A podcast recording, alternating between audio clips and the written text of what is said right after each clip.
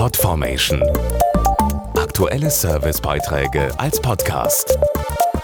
Regelmäßige Infos und Tipps aus den Bereichen Lifestyle und Buntes. Wissen Sie eigentlich, wer am 18. Dezember, also kurz vor Weihnachten, Geburtstag feiert? Brad Pitt zum Beispiel wird 52. Wäre Willy Brandt noch am Leben, würde er 102 Jahre alt und noch ein Weltstar feiert Geburtstag. Vor genau 35 Jahren wurde Christina Aguilera in New York geboren. Jetzt gibt es Neues von ihr und zwar arbeitet sie angeblich an zwei neuen Alben. Im Beitrag werfen wir einen Blick auf die Karriere der gebürtigen New Yorkerin. Christina Aguilera stand schon als Kind auf der Bühne. Mit 13 moderierte sie zusammen mit Justin Timberlake und Britney Spears die Sendung Mickey Mouse Club. Ihren musikalischen Durchbruch hatte sie 1999 mit dem Hit Genie in a Bottle.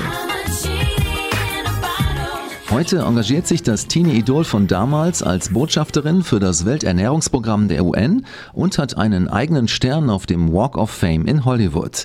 Optisch experimentiert Christina seit jeher mit verschiedenen Looks.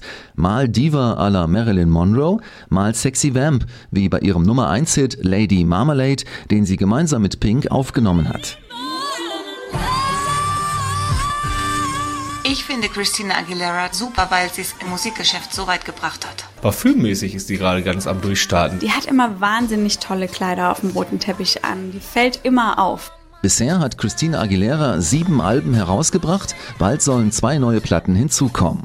Außerdem hat sie eine eigene Parfumreihe etabliert, die die weltweit erfolgreichste Starmarke überhaupt ist. Auch mit ihrem neuesten Duft, Touch of Seduction, will die Stilikone Frauen dazu inspirieren, sich sexy und glamourös zu fühlen. Denn für Christina steht eines fest, ein toller Duft ist einfach die Krönung eines jeden Outfits Podformation.de Aktuelle Servicebeiträge als Podcast.